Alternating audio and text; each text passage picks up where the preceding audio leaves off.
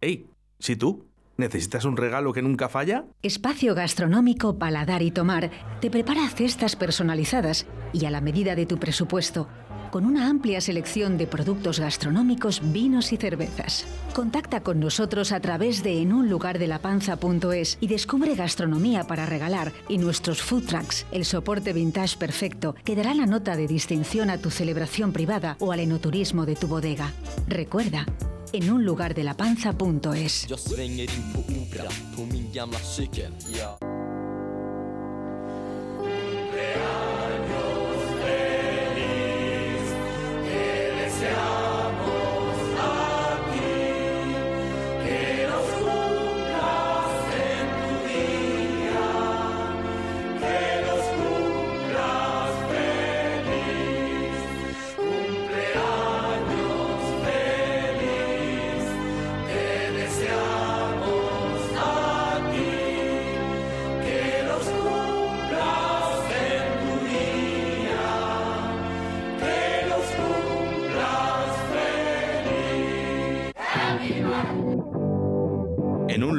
panza, con David Villorejo y María Ángeles Paniagua.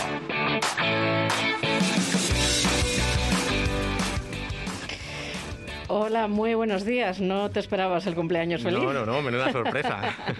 bueno, pues hoy es el eh, programa número 30. Número y 30. yo, yo creía que, he pensado que se merecía un cumpleaños feliz. Eh, bueno, pues Bueno. hace, hace eh, me acordaba esta mañana pensando en el programa. Después de la- del confinamiento, quedamos tú y yo, eh, yo con mi parte literaria, tú con tu parte gastronómica, y dijimos, pues venga, Al lío. vam- vamos a llevarlo a radio. Y aquí estamos 30 programas después. 30 programas. eh, además, eh, en el anterior hablamos bastante de los aniversarios. Si recuerdas, con Gonzalo del Niza, que había cumplido 30 años el establecimiento este año. Ana de la Parrilla, 33. ¿Recuerdas cuál era el, el aniversario, cómo se llamaba, qué apellido tenían los 30? El, el de Ana, eh, Amapola. No, Ana Amapola era el 34. Ah, El- el, otro era El Perla. Perla. Perla, o sea que Perla, celebramos Perla. nuestro programa Sí, de, sí, de sí. Perla. Eh, pues para, para contar aquí en, en este 30 programas con, con gente de, de nivel como es debido, también comentamos otro día, damos la enhorabuena a Ana por ese, esa recomendación en la guía Repsol de la parrilla San Lorenzo y adelantábamos que tendríamos aquí al, al nuevo sol Repsol de Valladolid. José Villabaramesa, buenos días. Hola, buenos días, ¿qué tal estáis? Y José viene excelentemente acompañado eh, por otro mítico de Valladolid, Juanjo de la Cárcava. Buenos días, Juanjo. Buenos días. Y cerrando el trío, eh, como en ningún programa nos puede faltar eh, el vino, hoy nos surte del mismo Nicola Norton y su gama de vinos botas de barro. Buenos días, Nicola. Buenos días.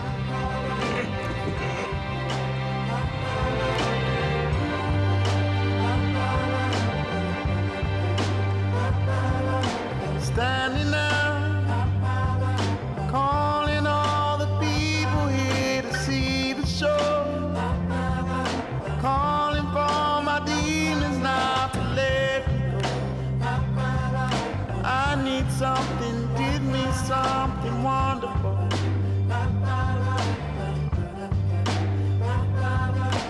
I believe she won't take me somewhere I'm not supposed to be. You can't steal the things that God has given me. No more pain and no more shame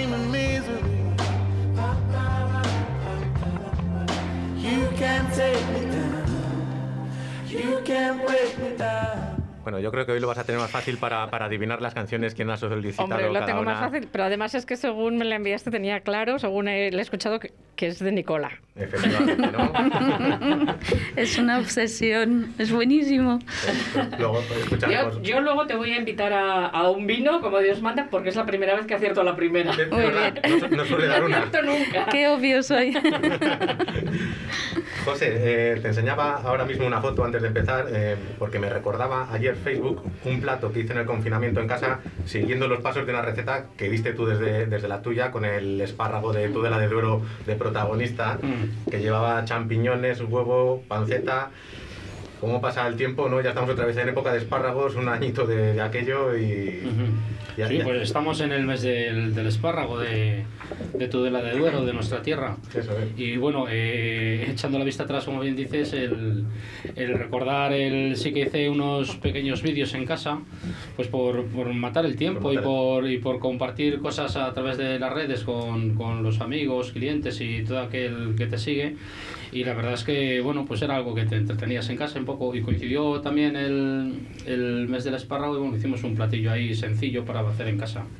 ¿Te ha dado a tiempo a, traba- a trabajar el espárrago este año con todo este lío de cierres y aperturas? Aún no... Sí, ya tenemos, Ya tenemos un, un platillo. Bueno, además un poco, un poco similar, similar a- al que se hizo ahí. Eh, la verdad es que el, el mundo del espárrago eh, es un mundo que, que el, el público lo entiende como un, un producto de, de la huerta que realmente ya de por sí solo se disfruta. Entonces creo que hay que darle poco acompañamiento, poco no, no, no quitarle ese protagonismo que, que ya tiene de por sí la, la hortaliza, ¿no? Entonces eh, hay que mantenerlo ahí. Sí acompañarle con, en este caso hemos puesto unas migas de pastor, un poco jamón, con, con chorizo y tal, un huevo a, a baja temperatura y un poco de, de tocineta. Sí que a lo mejor andamos ahora para incorporar en el menú nuevo, cambiar un poco el... Hay otra idea sobre el hacer otro plato de espárragos que sería con una mayonesa de champiñones, un foie de rape, en este caso en lugar del hígado de pato sería el, el hígado de, de rape y unas huevas de salmón, por darle otro, otro aire un poco, un poco distinto. Ah, pues sí, pero con ese plato, por decirlo así, has cogido parte de uno y parte de otro, porque los champiñones en uno, el, el- el huevo en otro, y le has dado una vueltita. Decía en, la presentación que tenéis el Sol, Repsol recién estrenado, enhorabuena, que no te lo hemos dicho, porque es una- un reconocimiento muy, muy limitado. Eh, yo no sé si sabes, me imagino que sí, cuántos soles Repsol hay ahora mismo en, en Valladolid capital. La verdad es que bueno, vais a empezar el programa con el, con el tema del cumpleaños feliz, la- los, los programas que lleváis. Mira, los por cierto también, también te valía para ti. todo eso. Entonces, eh, Villaparamesa lleva 22 años en el mercado. Nosotros eh, empezamos el negocio familiar en Villanubla y, y bueno, eh, ahí estuvimos 10 años con el restaurante medieval, aparte de la trayectoria familiar de los padres, del bar de la plaza, la taberna y todo esto. Pero digamos como negocio ya de el nombre comercial Villa Paramesa en el mercado, 22 años. Entonces el- la crisis del 8 nos echó para atrás, el- toda la periferia un poco de, de las capitales, de, en este caso Valladolid, pues eh, se cerró el negocio porque no había manera de sujetarlo, un local tan grande con tanto gasto diario. Entonces eh, tuvimos la fortuna de, de encontrar un local en Valladolid, en la calle Calixto Fernández de la Torre, cogimos el traspaso y estuvimos funcionando con el mundo de, de las tapas, otros 10 años. Ujú. Y a fecha de hoy, pues bueno, la fortuna de, de que nos hizo la venta José Luis Gil, el, el antiguo ya restaurante La Taona, La y Taona. ahora estamos ubicados en, en la plaza Martín Monchou. El premio que te refieres del Sol, pues bueno, yo creo que viene un poco por, yo creo que por la trayectoria, por la, la constancia, por el, el buen hacer y como he dicho la semana pasada en otra emisora de radio, pues bueno, eh, tropezones tenemos y un día malo y todo esto. Pero yo creo que al final estos premios vienen un poco por esa continuidad y ese saber hacer diario.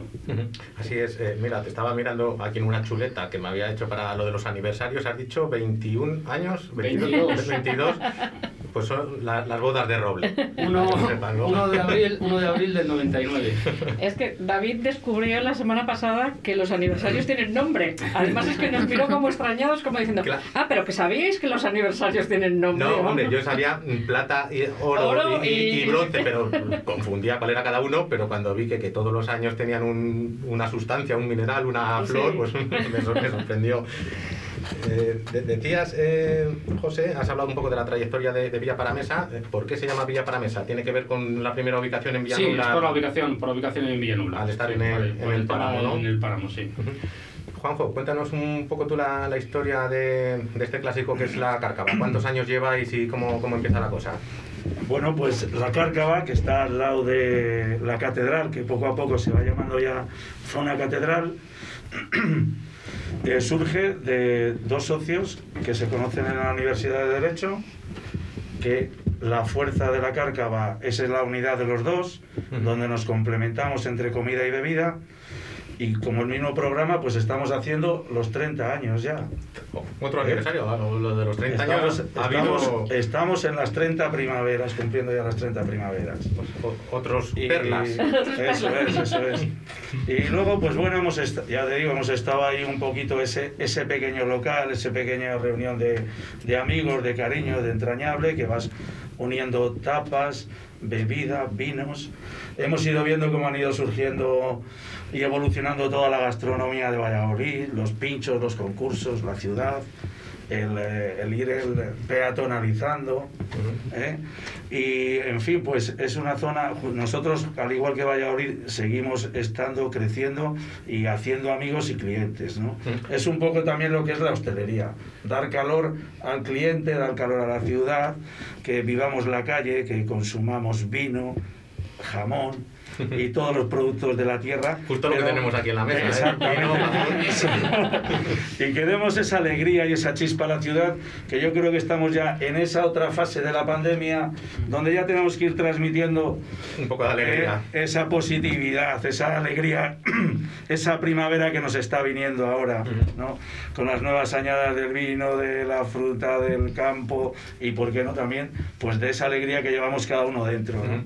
O sea, vosotros siempre en la misma ubicación, Juanjo, siempre habéis estado en este local de Cascajares. Sí, siempre hemos estado ahí, pero nos sentimos un- una unidad pequeña y en ella nos hemos acomodado y en ella, en ella continuamos. Nos encanta y nos da miedo ver cómo José y otros como José crecen y tal. Y- pero entendemos que nuestro espacio en la ciudad es ese espacio coqueto, eh, juguetón, y que no tiene por qué perderse. Entonces nosotros representamos eso y nos identificamos con, con ese espacio. Una calle preciosa además que Yo, hemos no- yo comentado. sí- yo estoy de acuerdo con él. Yo creo que el eh, sello de distinción de, de la Cárcava precisamente es eh, El pues, emplazamiento, el emplazamiento, que es un local pequeño, que tiene, pues bueno, pues ya sabes que vas allí, que vas a consumir de muy buena calidad, que vas a disfrutar. Yo echo de menos ahora que no podéis poner un poco de terraza porque cada vez que voy no puedo mm, sentarme Sí, sí allí, que- pero Ah, bueno, que no puedes coger sitio. Bueno, sí no puedo coger sitio de Pero, fuera. Mira, ahí me he equivocado, bueno, es un poco, me, me voy a contradecir, ¿no? Por las circunstancias un poco ajenas, ¿no? Pues hemos ampliado. Entonces ahora ya sí que hemos pasado de multiplicar por dos la terraza, porque hemos cogido el local, lo que era la mala uva. Y Ah. bueno, echamos, bueno, no echamos de menos a Gustavo porque le tenemos Está al lado. lado, Al lado. Y, y sentimos, seguimos sintiendo su calor. Pero bueno, antes le teníamos más próximo. O sea, sí que hemos crecido un poquito, pero no queremos dejar de, De de que la la- cárcava sea ese pequeño rincón. ¿no? Vamos, Nicola, un poco ahora con, con tu historia personal y, y de negocio, porque es bastante singular. Tú eres británica, te viniste a, a estudiar a, a Valladolid y aquí te quedaste dedicada al mundo del vino, ¿no? Pues, eh, eh, pues así es, pues eh, la culpa lo tiene Juanjo, de hecho, que yo soy de una ciudad eh, industrial en el nor- del norte de Inglaterra y ahí la cultura del vino en los años 90 pues no teníamos nada de cultura de vino y no bebíamos vino, bebíamos muchísima cerveza. Entonces llegué aquí a Valladolid y unos amigos, nada más llegar aquí, me llevaron a la Cárcava. Y ahí estaba Juanjo, estamos hablando del año 97. Y entonces Juanjo me puso una copa de vino tinto y dice, prueba esto. Y yo, pues yo no bebo vino, y prueba. Pues ahí fue un flechazo y eso ya fue hace pues, eh, 24, 24 años. años. Los nueve meses que debería haber pasado aquí, pues aquí ya se han convertido en 24 años. Y me he dedicado del mundo del vino desde entonces y todo gracias a, a Juanjo, que los vinos de Toro, de, de Rivera, digo, wow, eso es increíble, ¿qué es esto? ¿Qué, ¿Por qué nadie me ha dado una copa de vino así en mi vida? Hombre, he de decir que, que intentamos buscar siempre una vinculación o cierta afinidad entre, entre los invitados. La tuya con Juanjo lo sabía por otra cosa que vamos a, a comentar luego más tarde, pero, pero mira, me alegro de que hables de, de los vinos porque es un, un tema que, que comentaremos además ahora vinculando también con Villa Paramesa.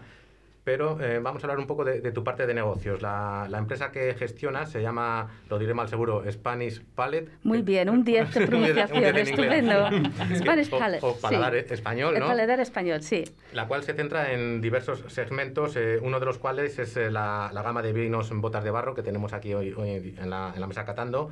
Cuéntanos qué es Spanish Palette y eh, qué es botas de barro. Pues em, yo me enamoré del mundo del vino y tuve una oportunidad única para llevar a Toro em, y llevar la gestión de- de- del Departamento de Comercio Exterior de, una bodega y estuve 18 años eh, trabajando en dos bodegas, siempre en Toro. Yo llegué a Toro, fue un flechazo, digo, esto es mi destino, esto es mi lugar y con 23 años pues encontrar tu lugar en el mundo es, es maravilloso. Si encima eh, este, tu lugar está vinculado con el mundo del vino, pues aún mejor. Y entonces, después de 18 años, pues me di cuenta que yo tenía muchos viticultores, amigos míos alrededor, que a mí me habían aportado muchísimo a lo largo de, estos 18 años y estaban siendo un poco eh, frustrados con el tema de- del precio de la uva, ¿no?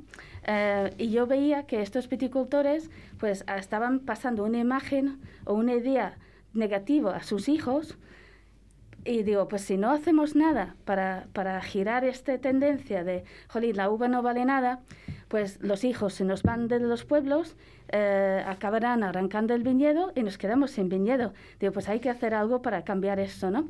Y entonces he creado en el año 16 em, Spanish Palette precisamente para buscar a estos viticultores, transformar su, su uva en algo vendible para darles una, una nueva aire, una nueva oportunidad, ¿no? Y ahí, pues, creamos botas de varo y es, se basa en cuántos pares de botas se han gastado las generaciones de viticultores cuidando estas viñas que nosotros tenemos para, para producir estos vinos. Es un, un homenaje a la gente del campo de, de los viticultores, ¿no?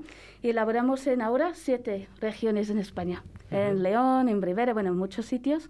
Y bueno, pues ahí va creciendo. Además, con, unas etiquetas muy llamativas y muy bonitas, con esa gama de, botas diferentes según la, zona de España de, de donde viene el vino. Animamos a la gente a, poner en Google si todavía no ha probado los vinos botas de barro, vinos botas de barro. Y vamos a seguir hablando de vinos, porque tanto Villaparamesa como, como La Cárcava son dos de los establecimientos de, de Valladolid que más importancia dan a, a los mismos en, en las barras. En muy poquitos sitios la gente puede pedir por copas las referencias que vosotros mm, ponéis porque tenéis la, la capacidad de, de darlos y de acabar esas botellas. Me estoy refiriendo a vinos de, de un precio que ya no estamos hablando de los dos euros que también, sino vinos que pueden valer 5, 7, 9 euros por copa porque abrís esas botellas y, efectivamente las dais. Juanjo, por ejemplo, ha habido ¿dónde te pones tú eh, eh, ese límite de lo que mm, puedes abrir y lo que no, porque vas a ser capaz de, darlo? ¿En el precio, en la procedencia del vino? ¿Cómo, gestionas eso?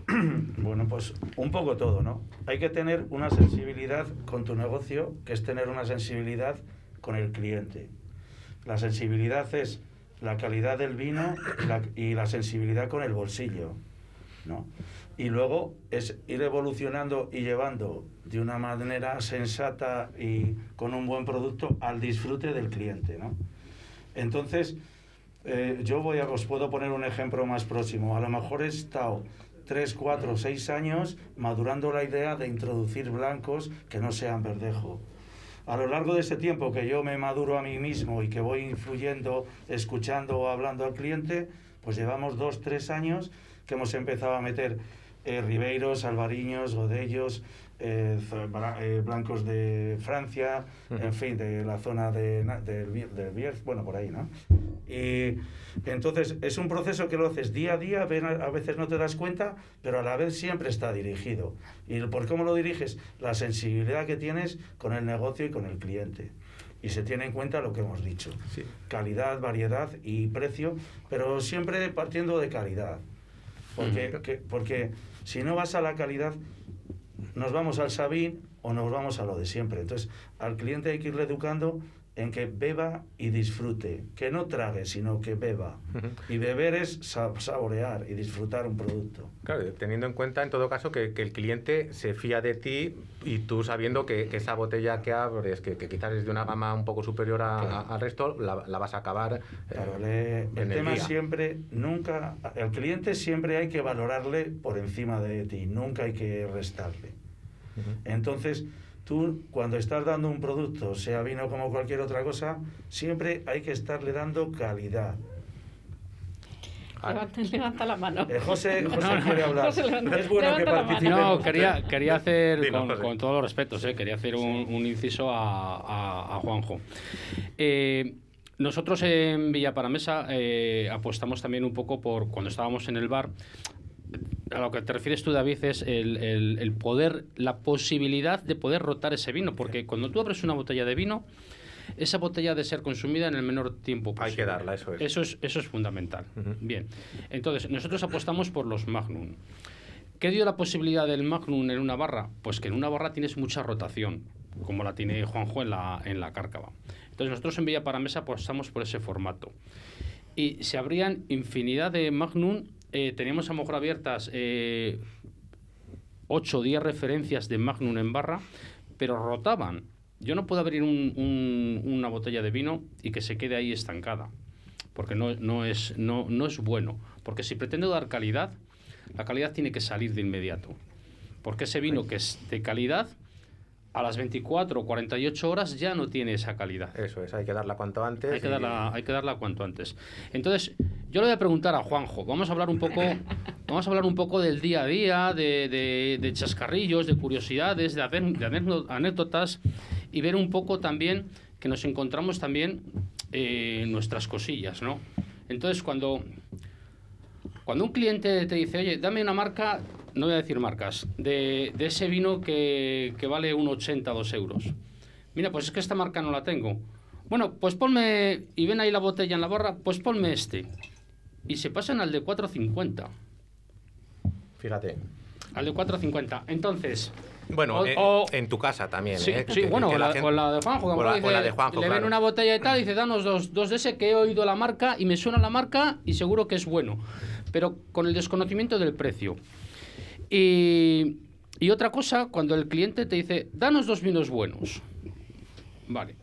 Yo, en mi casa, todos los vinos son buenos, pero con arreglo, ¿A cuánto te quieres gastar? con arreglo a su categoría. Claro, es decir, Aquí tenemos tres vinos en la mesa, que los tres vinos son buenos, pero con arreglo a su categoría. El vino del año, el vino de la crianza, el vino selección, el vino de autor, el como lo queramos, lo queramos llamar. Los tres son buenos, los tres hay calidad, pero hay una calidad con arreglo a un precio.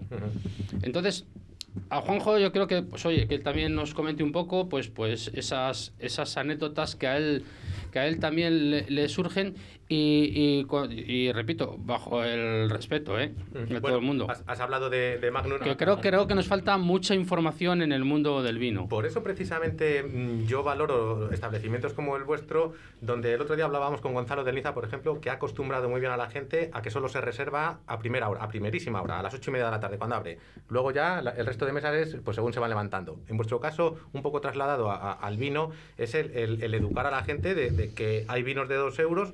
La copa, estábamos hablando, vinos de 5, de 7 y de 9. O sea, y que la gente llegue y os los pida pues un día se podrá pedir uno de dos y otro día uno de nueve, que te he visto ayer que, que tienes ahí en, Sí, sí, eh, sí. en la cartelera, es. Juanjo. Así Eh, es. Hablábamos de, de Magnum, que para la gente que no sepa lo que es un Magnum, que aquí nos escucha gente de me- más entendida y menos entendida, es eh, botellas de litro y medio, el doble de, de- de lo habitual. A mí, a mí me gusta eh, ir con José porque José es más puntilloso. ¿no?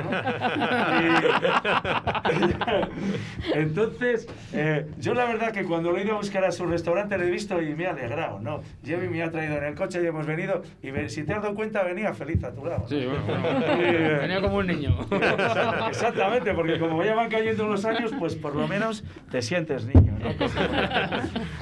Y, y entonces eh, José siempre me apuntilla algo y yo pues eh, lo normal, intento normalizarlo. No, pero no, no es una, no es una puntilla hacia ti, perdón. No, no, no, no, no, perdón. Yo, eh, a ver si nos entendemos. Yo eh, pu- apuntillas las cosas ¿eh? y a mí me gusta verlo. Para, eh, tú lo has dicho, son anécdotas. Pero yo pienso que las anécdotas se pueden contar, pero como estamos hablando del negocio, siempre hay que ver la positividad y, el conjunto.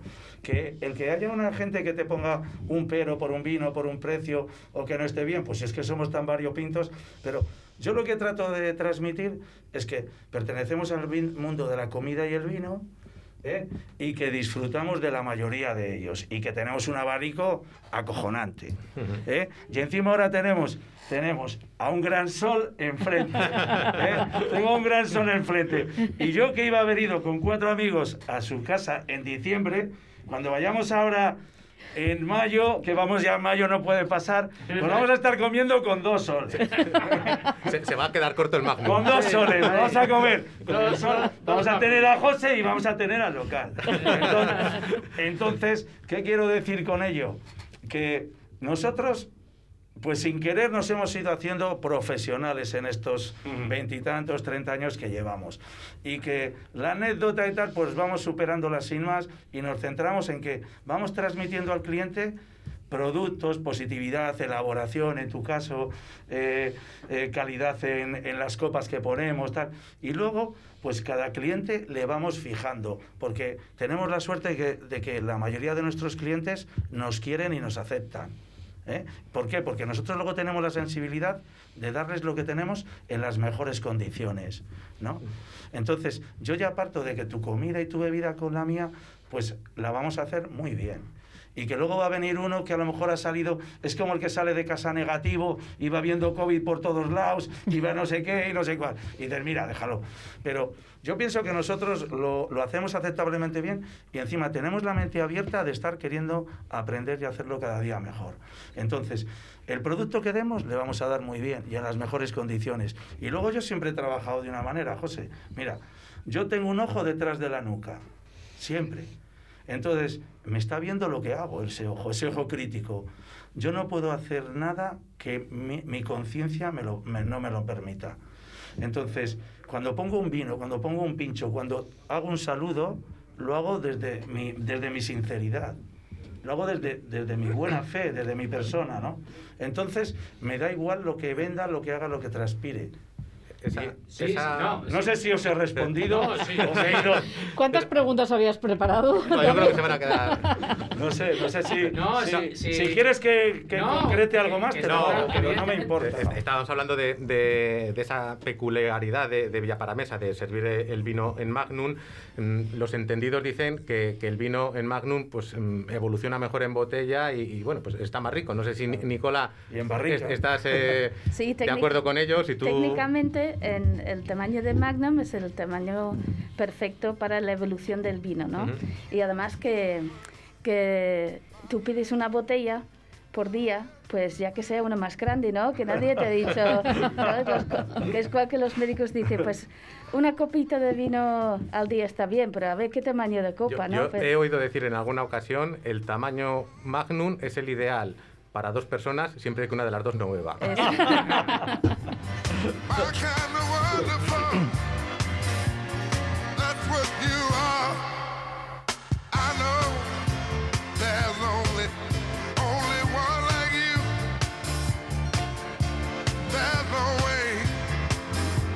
kind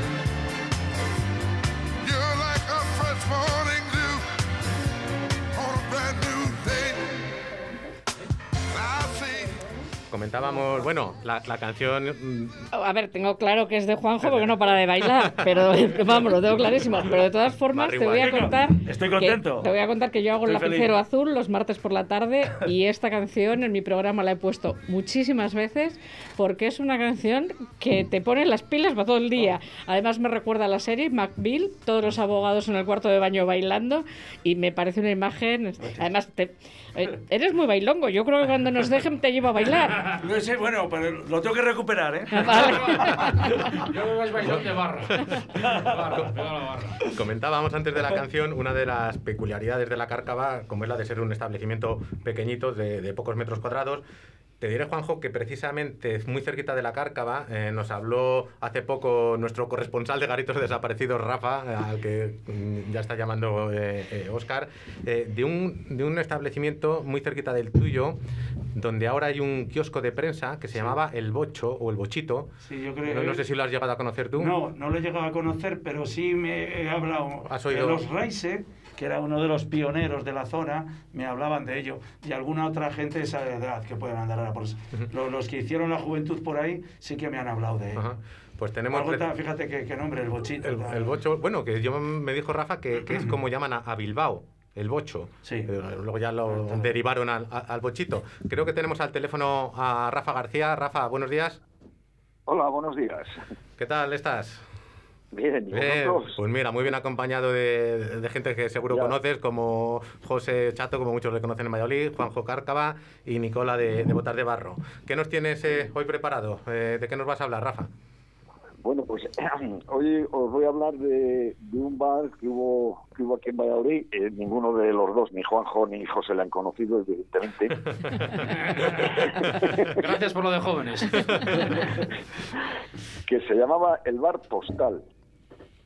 Pero no el postal postal- de, de ahora, ¿no? No, no. Bueno, eh, tiene cierta derivación el de ahora, pero no tiene nada que ver con, con el original. Pero te digo, este era un bar que estaba en la calle Ferrari y la especialidad, en aquella época eh, no había tanta variedad de especialidades, ¿no? De- este se dedicaba a las gambas, a las gambas a la plancha.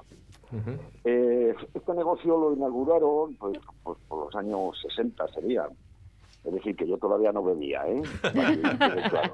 Bueno, Se inauguraron los padres de, de un cantante de aquí de Valladolid que se llamaba, por aquellos años, era cantante, se llamaba Lorenzo Valverde. Por cierto, yo no sé si ha, fallecido hace poco, que estuvo trabajando en el negocio algún tiempo y con, con una hermana que se llamaba Paulita, que también era cantante. Y nada, luego lo dejó, se dedicó exclusivamente a la canción, el Lorenzo este, y nada, empezó a ser conocido en, en- en España, empezó a ser conocido a partir de su participación en el Festival de Benidorm de 1963. Ah, bueno, bueno, o, sea, nada, ¿eh? o sea, que cantaba y, era más o menos tenía un reconocimiento, ¿no? Como cantante. Sí, sí, sí. Bueno, después, eh, ahora vamos a la historia del nombre del postal. Después, aparte de que es de los fundadores, eh, hubo una hija de, eh, de Lorenzo Valverde que se llama Loreto Valverde, que igual alguno la conoce. Sí, esas, Sí. esas las hemos conocido las dos, sí. Bueno, Esa ya está- Loreto Valverde ya ha sido varios años madrina de, lo- de los bomberos de Valladolid. ¿Ah, sí? Sí, sí. Loreto Fue Valverde era... Esa por la sonrisa. Por la risa, Por la, la risa. Pero sí. eran dos hermanas. Loreto, Loreto. Sí, sí, sí. La Loreto era la más. Eh, pero eran dos hermanas. Pero, y sí. estos que está hablando son familia. Perdóname, buenos días, Rafa, que no te he dicho buenos días, soy María Ángeles. Oh, Pero hola, estas, estas dos eh, chicas tienen que ver con este bar. Con el, con el postal, Sí. sí. el- eh, el- su abuelo Sí. que fue, el- sus abuelos fueron los que les fundaron y su padre estuvo trabajando ahí una temporada. Ah, ah, pero es que luego, perdóname, que esto igual no sé si lo sabes. Yo creo que es que el padre de, de Loreto, no recuerdo ahora el nombre de la hermana, decíamos siempre las Valverde, eh, yo creo que se dedicó luego a la producción musical y a producción de, de programas musicales en televisión. Sí, sí, estuvo metido en, en temas de eso de música siempre, Sí, sí. no sé si como productor o lo que sea. Pero esta Loreto abrió un bar con el mismo nombre, eh, postal, en recuerdo de, de sus abuelos y de su padre, eh, en la calle Correos. El pequeñito ese que estaba en la calle Correos, Sí, sí. le abrió Loreto. Ajá. ¿Lo, lo que fue el infante terrible o, o no? Sí, y anteriormente... Bueno, y- ah, bueno, claro, Ángel- y, y- que anteriormente Ángel Postal, antes de irse Postal, a... el, claro. el- el postal Que de, luego lo Postal de siempre, claro. Lo llevó Moncho, Ale- lo Moncho llevó que está Alex. ahora en, al lado del mercado del bar. Claro, y Sí, sí, sí, lo llevó Ángel, ese otro profesional Bueno, grandísimo. Sí, y bueno, luego, luego eh, Ángel lo, lo cogió Ángel eh, Ah. Ángel se marchó a Francisco Zarandona, Claro. eh, y- y- y- pero vamos, no, no tiene Ángel no tiene ninguna relación de No, no, parentesco no. ni de Era, era. Alex el que lo llevaba. Digamos que heredó el nombre comercial.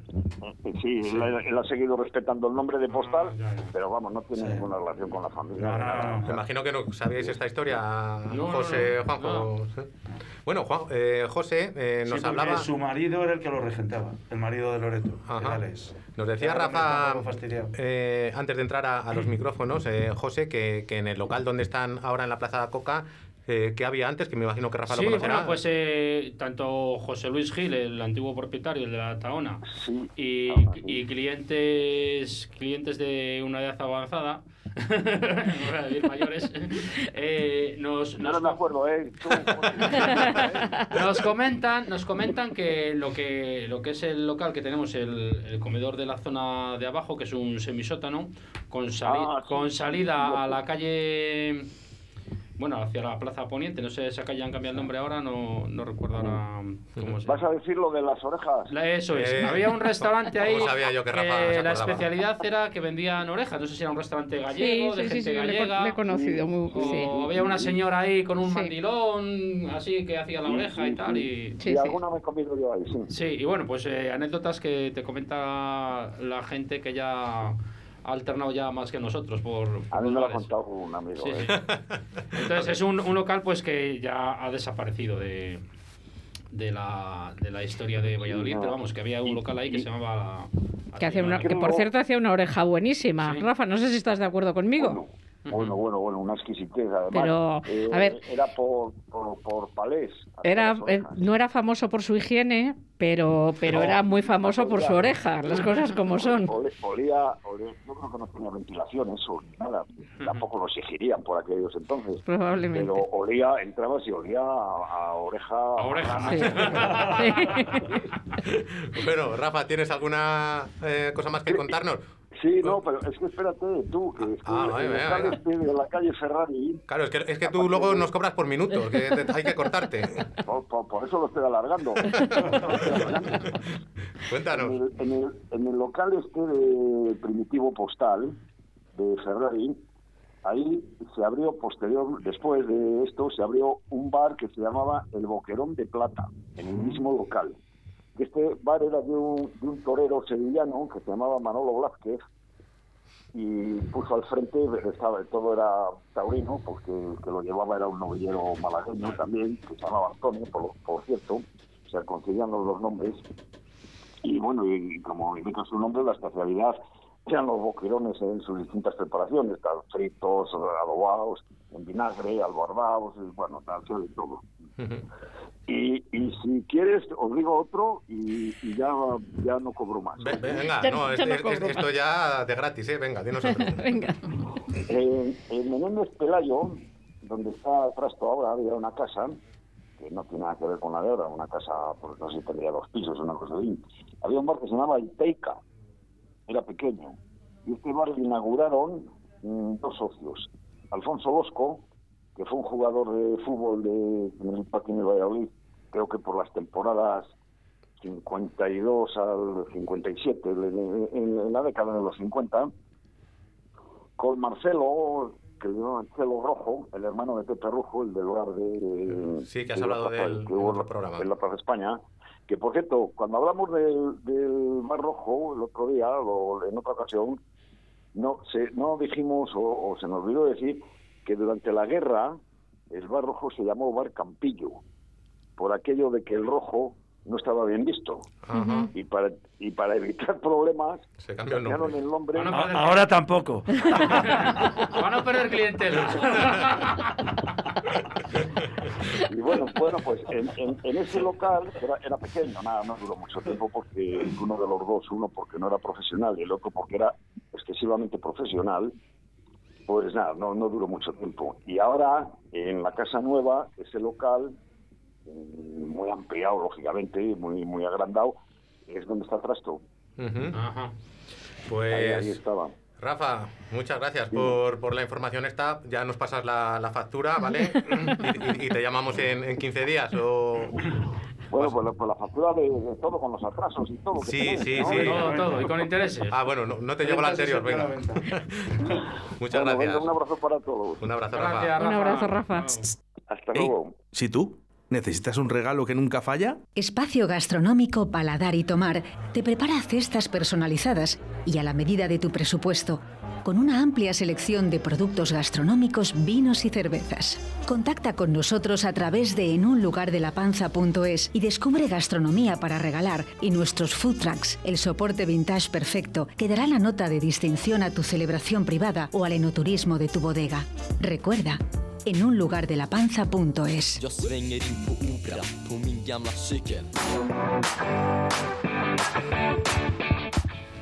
José, eh, vamos a hablar de, de pinchos de concurso, eh, además de, de pinchos ganadores, porque seguramente junto con los zagales, Villaparamesa sea de los locales pues, eh, que la gente más identifica con ese formato por la trayectoria que has tenido en, en el anterior local. ¿Cuál de, de tus pinchos te ha dado más satisfacciones? Bueno, la verdad es que ha sido varias satisfacciones. Lo que pasa que los, los pinchos dan satisfacciones, unos más que otros, evidentemente, pero eh, cuando te otorgan ese premio en el concurso, que has participado en el concurso provincial o nacional, hay un ciclo que ese pincho, pues claro, es el número uno, porque la gente va y todo esto. ¿Qué sucede? Que hay unos pinchos que se quedan por el camino, pasado un tiempo, y hay otros que perduran. Entonces, eh, ahora nosotros, eh, pinchos que perduren, pues el camarón mexicano que quedamos segundos aquí, en el, en el provincial, Provincial. y el de los tres cerritos también segundo, segundo premio. Entonces, eh, son los que digamos que tienen más, Más recorrido. ¿no? más, más recorrido. Hay otros que quedan, o incluso les, les llega un momento que les, les retiras, pues un poco también pues por, por mantenimiento, por, por logística y por todo, porque hay, hay, hay pinchos que necesitan que tengan una regularidad también de venta, pero si, si decae, pues a lo mejor llega un momento que a lo mejor no interesa todo ese proceso de elaboración, todo, todo lo que conlleva, y llega un momento pues que a lo mejor dices, bueno, pues oye, esto no pasa nada, eh, ha tenido su momento, ha tenido su, su, su momento álgido y de popularidad y que la gente ha estado ahí, pero ya decae y no pasa nada. Pero lo importante es que, yo siempre digo que todo aquello a lo mejor que retires, que sea sustituido por algo del mismo, del mismo nivel. Y que además igual tienes luego la opción de más adelante recuperarlo, a lo mejor en formato plato, o que la idea Sí. te vuelva a la mente de otra forma. A ver, hay, hay, hay, sí que hay, hay tapas que sí que pueden llegar, como bien dices tú, a ese formato, o muchas veces de los formatos plato, de lo que es un plato de, de comedor, sí que lo puedes hacer una adaptación al, al mundo, de, Al al mundo de la tapa, al revés. Ujú. Entonces, bueno, eh, vamos jugando con, con eso, se mantienen las tapas. Sí es cierto que ahora estamos pasando una una mala época por la, el, el- al estar condicionados al cierre de barras.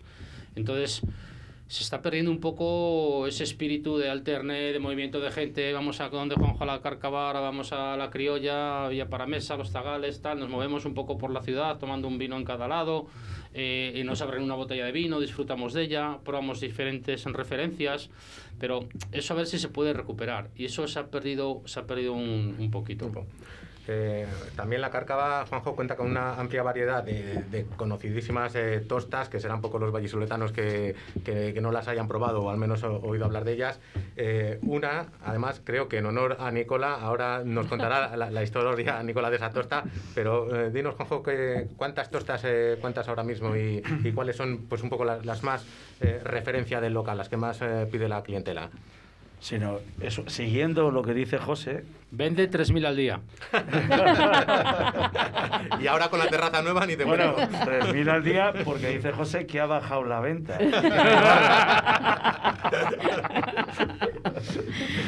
Eh, con lo cual, es un poco la filosofía de José, donde va por épocas, por etapas, eh, trabajo, logística, todo eso. Es, hay que, yo creo que en todas las partes hay que tenerlo en cuenta, ¿no?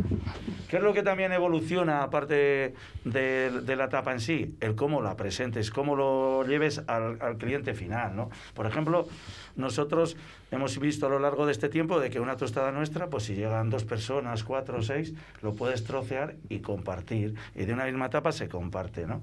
Entonces buscas un poquito la funcionalidad y a, la- vez pues vas teniendo la personalidad de cada local. José, pues evidentemente en sí y, su familia desarrolla su personalidad y sus pinchos y Luis y Juanjo en la cárcava van desarrollando con sus productos esos toques, esa personalidad, ese ser tú, ese ser tú, ¿no? Y entonces, pues eh, siempre están los que ahora están, los, entramos entre bocaditos, entre hamburguesas, entre tal. y- Yo, yo voy a al revés que tú. yo si me pides un tres cerditos es para una persona. O sea, hay, Hombre, for- hay son- for- son hay- formatos hay diferentes. formatos diferentes. Claro, Él- claro, él, claro, una claro. tostada le permite, le permite porcionarlo. Mira, yo ayer estuve en la cárcava con, ¿Ves, con ves dos cómo, amigos. ¿Ves cómo nos ponemos el punto y la I? ¿Eh? Es que Verás no ahora- podemos estar separados porque no... Verás ahora en, el viaje de vuelta que habéis venido juntos. Yo ayer estuve en la cárcava. Y le he venido dando crema, ¿eh? Éramos tres personas, nos comimos cinco o seis tostas, pero todas partidas en tres. Que es una manera también de, de probar Claro, más, porque el, el es que- formato se presta para ello. Eso es, eso es. Y luego, lo importante de eso, fíjate, o sea, nos dicen, "Eh, vamos a concursar tal, tal, tal. Y yo digo, yo voy a concursar como la cárcava, yo voy a participar. Y a mí me encanta que José y otros como José para mesa, pues eh, concursen para ganar. Y no le tengo ningún recelo, al contrario, es una alegría de que participen y den otro nivel. Y yo, sin embargo, concurso para ser un Omar, para estar ahí y demás. ¿Por qué? Porque si yo me meto en esa faceta, dejo de tener la personalidad de la cárcava. Ya. Asumo, as- asumo mi rol. Bueno, que no me Asumo mi rol. Y me encanta de ver, bueno, pues de ver que haya, bast- hay bastantes Joses o bastantes Javis, tal, lo que hablábamos de, de los, de los otros, y que vienen y que van viniendo otros cocineros que son jóvenes encantadores con una inquietud, un rollo, unas guías Resol, unas guías Michelin. No, pero y me encanta de que esa es una si- ciudad si si viva al y dinámica. todo va en y favor tenemos de- que decir, José, tenemos, tenemos que decir en esto los dos, y viva la hostelería de Valladolid. Viva, y, ¿Eh? y- y Viva la hostelería de no, Valladolid. pero que, que ese rol lo asumimos, pero también es cierto que, que nosotros hemos tenido Villa Paramesa o Zagales, tal, has tenido un ciclo de, de, de competición, de premios y de tal, pero, pero viene gente detrás arreando. Entonces, eh, eh, gente competitiva, gente con ganas, con ideas nuevas, y, y eso es bueno para la ciudad. Pero que además esos dos formatos se retroalimentan, porque si José gana un, un nacional, por ejemplo, o, o un provincial, pues va a venir gente de Madrid que ven a Villa para mesa, pero se va a comer también la tostada en y la aparte cárcava. de eso- Se van a informar de cuál es la ruta conocida de Eh, Valladolid no es, y- y es- van a es recalar decir, allí. es decir eh, la grandeza de Valladolid. ¿Eh? Y toda esta cuadrilla que vienen ahora, las Palmiras, los, los eh, el, el, el, el Sui 22. Emilio, el que- que- que- que vendrá Emilio aquí el próximo programa, Toda esta gente que está, bueno, los, el saborea. Toda, y, y luego, pues, ¿qué hacemos? Pues vendemos tapas, vendemos comidas, vendemos vino, vendemos cafés, vendemos copas y tenemos una ciudad dinámica, dinámica y, y llena de vida, que es donde estábamos hace 14 meses y es donde vamos a volver con más ganas todavía. Bueno, que no, Porque que, tenemos que seguir pagando las deudas. ¿no? que no me ha respondido. No ¿Cuál, cuál- cuál es la tosta? La tosta, pues mira. Por no es- referencia de, de la que no te va a No, no me la va a decir. ¿Y por qué? ¿Y por qué? ¿Y por qué? Mira que eres, mira que eres personal. bueno, pues hay dos perfiles. El perfil del bocadito, que puede ser la cruceta y las hamburguesas, Ujú. que salen mucho. Ahí frena, a veces intentas frenarlas, como todo, para dar un equilibrio. Y luego están los mortadelos, los hortelanos. Y hay uno en particular que le tengo especial cariño por el champiñón Roquefort, Que que, eso lo- lleva ya 30 años. Que eso lo, que se lo, hago especial lo va a contar, Nicola. lo va a contar Nicolás. Se lo rayo especial, el, el Roquefort se lo hago especial. ¿Qué, qué es eso de que hay una tosta en la cárcava en tu honor, Nicolás? Cuéntalo. Pues imagínate, pues hace 24 años em, yo era la única vegetariana en toda España, yo creo, y, y a lo largo de los 24 años eh, creo que he conocido tres más. Y entonces, pues en aquella época fue la el único sitio que hacía una tapa vegetariana y además que estaba riquísimo. Y entonces, pues aparte del, del vino buenísimo que siempre he puesto Juanjo, pues lo remato con, con el atoste de champiñón con roquefort y ya, ya me ganó, ¿no? Y, y bueno, pues en, en aquella época, lo estáis hablando de la hostelería ahora, pues en el año, en los años 90, pues yo llegué aquí a Valladolid y me quedé flipada con toda la gastronomía que había incluso en aquella época, ¿no? Del, ambiente que había de, de un bar y tomar un vino y una tapa y otro, pues eh, me parecía fantástico. Imagínate que vienes de la ciudad de Inglaterra y te encuentras con eso. Había una, una cosa rara que a mí todavía me cuesta, de que em, limpias la, los manos o la boca con una servilleta y al suelo. ¿No? Yo todavía 24 años más tarde sigo siendo incapaz de tirar nada en el suelo. ¿Verdad? Totalmente en contra con de que nuestra no hay que tirarlo al suelo, hay que echarlo en el plato. Nicola, Nicola, fíjate, fíjate, eso es, eso es una costumbre española eh, fea y poco higiénica, ¿no? Pero los consumidores, cuando iban, los ciudadanos, cuando iban por la calle, y tú veías un bar que había muchas servilletas en el suelo, Por supuesto. entrabas ahí porque dices, aquí venden buena gamba, o venden buen mejillón, o tal. Y Mucha fíjate, gente. ¿eh? Fíjate. Pues mira, Era nosotros... un, un- un indicativo ahí. Nosotros exportamos a 43 países y he traído miles y miles de, de importadores y amantes del vino de todo el mundo a, a Castilla y León, ¿no? Y bueno, las veces que he tenido que explicar, no pasa nada, que el, cuanto más sucio el bar en Sí. los años 90, mejor. Y bueno, le- le- nos, nos cuesta, ¿eh? Nos cuesta esto. Y además hacemos honor y respeto a José Antonio Garrote, que era uno de los que llevaban la bandera. Él llegaba a sus negocios y si estaban muy limpios, empezaba a tirar servilletas al suelo. Para que pareciese que, que Entonces, por ahí ha habido. En honor, en honor a la familia Garrote. Yo siempre lo digo y me acuerdo, me acuerdo, le recuerdo gratamente. ¿Con qué vinos de los tuyos de botas de barro o de los otros que llevas acompañaría bien esa tosta en honor tuyo de la cárcava, Nicola? Puf, bueno, em, hacemos botas de barro en, en siete regiones. Hacemos en León, en Almansa, en Jumilla, en Toro, Ribera, Rueda. Y bueno, pues por el, el queso, ¿no? por la grasa que tiene el Roquefort, tiene que ser un, un vino bastante potente, ¿no? Y entonces el Botas Ribera encajaría perfectamente. Y la de botas toro, que es 100% tinte de toro, la- toda la gama de botas es para que eh, lo que hablamos de precio-calidad, ¿no? Que nosotros estamos elaborando vinos que, van a salir al mercado pues a 30, 40, o 50 euros precio de venta al público la botella, pero yo creo que el vino tiene que acompañarnos un lunes, un martes, un miércoles, un jueves, entonces la idea de botas es hacer viñas viejas, salvar las viñas viejas y ofrecer al consumidor eh, vinos con una personalidad muy marcada, pero súper fáciles y agradables para beber, ¿no? Que precio-calidad increíble. Y entonces, pues todas las botas pues tienen entre 4 y 8 meses de barrica, no son vinos de nivel de entrada, pero son vinos que te puedes acompañar pues en la cárcava o, o donde José perfectamente. Pero, ¿no? tienes, pero tienes que hacer Magnum, si no... Esto se hace fácil. Bueno, ahora, ahora el Magnum le tenemos un, un poquito ahí en stand-by parado por, pues, por esta Ya, claro, por las condiciones actuales, de- claro. claro. Te has atrevido incluso con un clarete, te he visto en, en redes, ¿no? Además Sí. con, con una imagen muy bonita, con otras botas de estas características. Sí, me- bueno, na- cuando yo llegué a Toro, eh, me presentaron un señor que se llama Gildo, que la semana pasada ha cumplido 99 años. Y desde que el primer día, pues ha sido mi abuelo adoptivo y me ha enseñado la cultura y la historia de vino de Toro. Y él vive en la bodega, bueno, eh, vive en, en la casa que está encima de la bodega de donde Cristóbal Colón sacó el vino en su primer y segundo viaje de descubrimiento de las Américas. Está intacto, el lagar, todo está intacto. Y entonces eh, he creado un vino el año pasado que se llama El alma de Gildo, que ahí he puesto todo lo que tengo.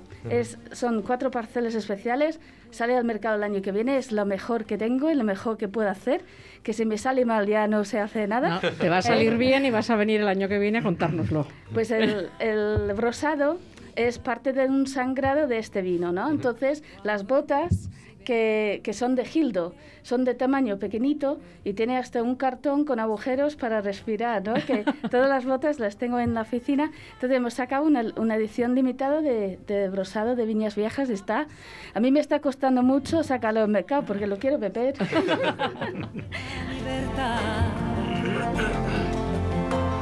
Pero en Desolation Road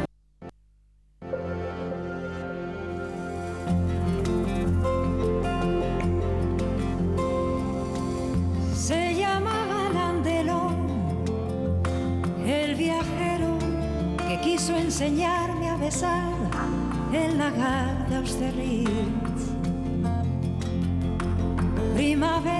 amor amarillo y fugaz como el sol del veranillo de San Martín. Hay quien dice que fui yo la primera en olvidar cuando en un si bemol de Jacques Brel me perdí donde por Amsterdam.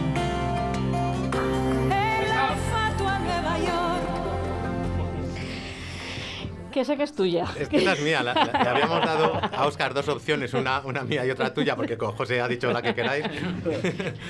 Pero bueno, pondrá la que tuya. que me gusta mucho, que me gusta mucho Pero Ana no, te, Belén. no te la esperabas de mí. No, de ti no me Qué esperaba yo. No, no, no. Yo de, yo de David me espero siempre ACDC y esas cosas. Yo, esto no me lo esperaba de él. Pero esta canción va muy bien con este vino, con un reserva suave, sutil, largo, así. Elegante. ¿eh? Elegante. Elegante, bonita palabra para el vino. El- pues, pues di cómo se llama el vino. Esa es otra gama que hacemos que se llama Rosas Negras. Esa es nuestra gama más premium, que es de la zona del Pego, en, en, en Toro. Y estos son 18 meses en barrica, pero las viñas tienen, en desde el 2015, las viñas tenían 103 años. Ujú. Eh, Son espectaculares. Y bueno, pues es un, un toro súper elegante, súper fino, súper complejo. Un toro de los de ahora, Ujú. ¿no? Bueno, pues me, me alegra que te haya gustado la canción y que hayas hecho ese, De todas formas, ese ¿has, con has el vino. visto el ruido que tenemos hoy de copas de, de vino? De, de- Siempre, siempre. Eh, Juanjo, decíamos antes que, que la calle Cascajares, lo hemos dicho en, en otros programas, a mí me parece de, de las más bonitas de Valladolid, de las más eh, atractivas para salir a- a tomar vinos. Y eso se traslada también a las fiestas de Valladolid, a, la feria de día. Me imagino que, que, claro, el año pasado no pudo ser, pero habitualmente son días de, de mucha locura, pero que esperáis con, con ganas, ¿no?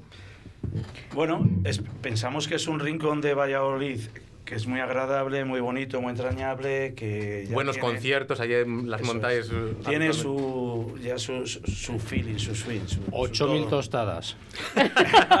Un año malo. Pero ese es el año malo. Y ese día no se vende. Mira, hay que pedir, bueno, hay que tener la sensibilidad con los vecinos que a veces tienen que aguantar que haya. Es bueno para la ciudad, para el joven y tal, y luego hay esos cuatro vecinos que con razón, pues también lo, lo entre comillas, lo sufren. Y de todas formas, de- con 8.000 tostadas o 9.000, igual les puedes mandar una semana a venidor. Mientras Bueno, no me importaría, no me, no me importaría si fuera así. La verdad es que en los, en los conciertos que hacemos un esfuerzo en preparación y en economía, ¿eh? luego no se vende. Yo ahí discrepo con. Bueno, Le voy a- se lo que voy a venderá de- comentar. después. Porque el concierto, el concierto hay, tiene como tres partes, ¿no? Es la llegada, donde la primera media hora se consume rollo y tal, y luego ya se escucha y se disfruta. Entonces, hay- es un cliente estático. Ves, ves gente, José. pero no hay movimiento. Eso es. No, ahí te doy la razón. ¿eh? El José está. Entonces, pero es que eso, eso también es hostelería. La hostelería no es dinero día a día y al momento al momento. Bueno, pero te ha quedado Hostelería- ese pasártelo bien, te ha quedado Eh, en la mente y- es- y, sabes es- que eso era en la carca. Eso y es, volverás a. volverás es la a- zona, al es día la zona catedral. Yo no Claro. quiero ser egoísta, es zona catedral, Sí. Donde está nue- donde está el farolito, donde estamos nosotros, donde está la cárcava, donde hay otros locales, donde está la cacatúa. Y es zona catedral, es zona de que eh, hay un rincón bonito en Valladolid en fiestas. Y volvemos a decir, hay que sumar ciudad. Hay que sumar ciudad, hay que sumar hostelería, hay que sumar radio, hay que vender el conjunto, hay que vender el paquete. Zona, ponemos, zona ponemos carque- una feria de, ponemos una caseta tú y yo. en- Ponemos de Radio 4G. Cu- eh, pinchos y tapas nos van a faltar, y bebida, claro. Pero es así, sí que es así. No surte Nicola de, de- de vinos. Plaza, o sea, zona catedral, perdón, y Plaza Coca, eh, el nuevo emplazamiento de, Villa Paramesa. Yo no sé, José, si has pensado cuando se pueda retomar eh, las ferias como, eh, como las conocíamos, si vas a, poner caseta de feria de día o todavía no. Pues mira, nosotros los últimos años, eh, a ver, sí es cierto que el, emplazamiento, cuando estábamos en la calle Calixto Fernández de la Torre, en- enfrente de la criolla, el emplazamiento de nuestra caseta era la, la Plaza Santana. Entonces, tú imagínate el ir y venir de cazuelas, cacharros, Mucho pucheros y, y nada, era, era, era un poco era un poco inviable. Y luego sí es cierto que echas números y el coste de una caseta el arranque del coste de una caseta es muy, muy elevado. Entonces, ahora en la plaza me hablas de ferias, tal, pues pff, no lo sé. Según lo vayáis viendo, ¿no? Tendría mis dudas de volver a montar, a montar caseta. Ahora son un sol. Claro. No, pero no, no, no, no, no, no, no, no, no por eso, ¿eh? ¡Ey, relaja, relaja! No, No, no, no, que, que, que- que Trasto también lo tiene y No, que la Trasto- monta. eh, este, Bueno, Teo- y, Teo- y Emilio también, eh, creo que la monta ahí en la tiene y pone, y pone caseta, pero sí que habría que preguntarles a ellos a ver la rentabilidad de la caseta. Porque muchas veces más es un escaparate, Ya. el que atiendes al Es que, cliente. es que es lo que debiera ser. un- es pero- que nosotros no somos feriantes, somos hostelería. Entonces, la feria tiene que ser un reflejo de nuestra hostelería, no feriantes para en cuatro días hacer dinero.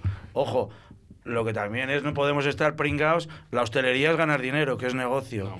Y lo que no puede ser, y hago aquí una crítica, ya, asociación y ayuntamiento, de que en los últimos 14 años se haya subido una vez. el- Es que han matado el concepto feria de día, el precio. Hemos hablado aquí en más de una ocasión que haría Y falta una José creo que no se ha atrevido a decirlo. Claro, me ha dicho, ten cuidado con lo que hablas. Pues lo voy a decir claro. Dilo, dilo, Lo voy a dilo, decir, lo voy a dilo. decir claro. Queremos a nuestros clientes, ¿vale? Porque sin ellos no somos nada. Pero la hostelería, como la FASA, como Michelin, somos un negocio. negocio.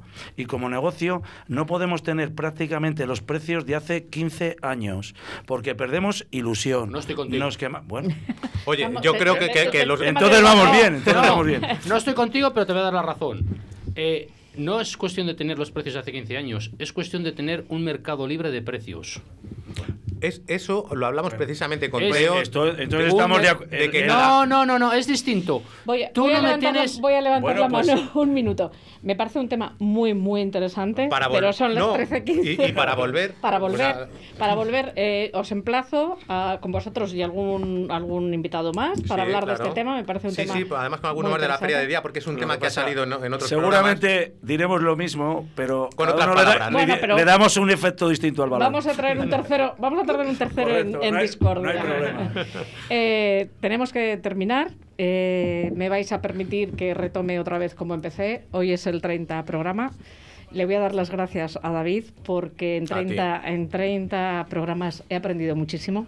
Me has traído y me has presentado gente de quitarse el sombrero. Eh, yo estoy conociendo la hostelería a través de él. Sois una gente maravillosa. Me da mucha pena todo lo que estáis pasando. Desde este programa os apoyamos siempre cuando podemos. Me vais a dejar medio minuto para dedicarle esta canción a mi hija, que se ha examinado del carnet de conducir, que me habrá mandado un mensaje, pero tengo el móvil en modo, en modo avión y me, enteré, me enteraré ahora cómo le ha ido. Muchísimas gracias. Os emplazo para otro programa. Encantada de conocerte, Nicolás. Ha sido Igualmente. un placer. Y David, continuamos a por el 31. Nos vemos el jueves. Muchas gracias. Muy bien.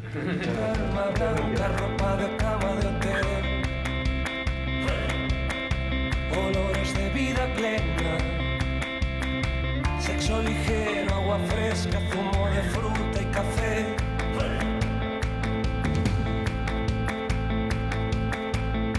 Incluso ahora que ya no hay miedo, que nada tiembla, sal de baño, brillo dorado en la piel y un beso sincero en la boca. Pies descalzos, arena virgen, Copacabana y